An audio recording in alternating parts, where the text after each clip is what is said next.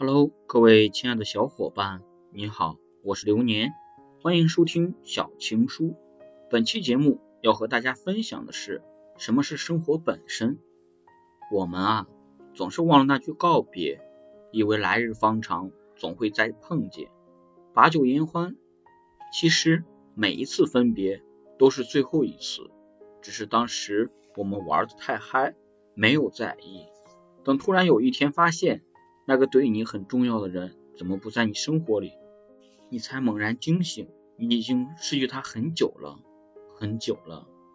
你盯着手机的对话框，不知道从哪一句开始捡起你们的关系，愣了很久，直到收到一条新朋友的微信，你接受了新邀请。你看啊，西红柿努力了很久，没有跟鸡蛋在一起，后来他走向了牛腩，何尝不是一件好事呢？没人规定肉夹馍里一定要放青椒和葱丝。你最爱的那个大碗牛肉粉，自己加醋加辣。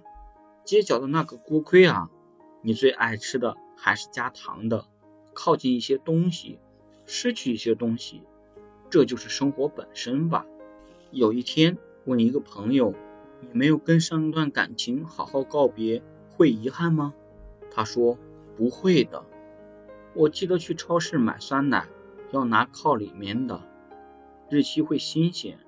我记得煮肉馅的饺子，开锅要添加一碗凉水。我记得有一个笑话，跟楼下早餐店的老板聊养生，他问我，你知道不吃早餐的危害有多大吗？我摇了摇头。老板很严肃的说，影响我生意啊。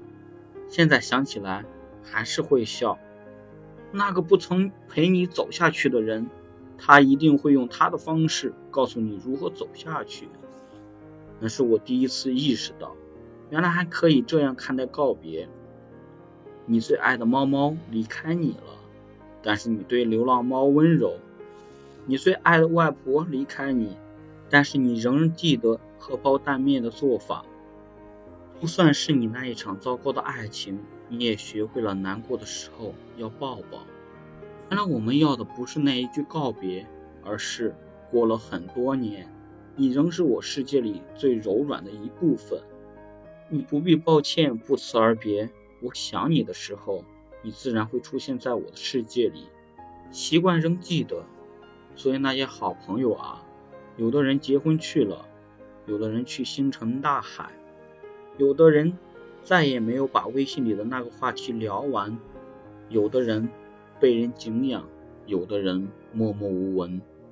当然，有的人仍然站在原地，傻傻的给纸飞机哈着气，狠狠的扔出去。那个纸飞机飞了好久好远，多好啊！我们不着急碰见，我们都在努力而可爱的活着。想起以前看过的一句话。本来在这漫长黑暗的人生隧道里，我已经打算一屁股坐下来放弃了。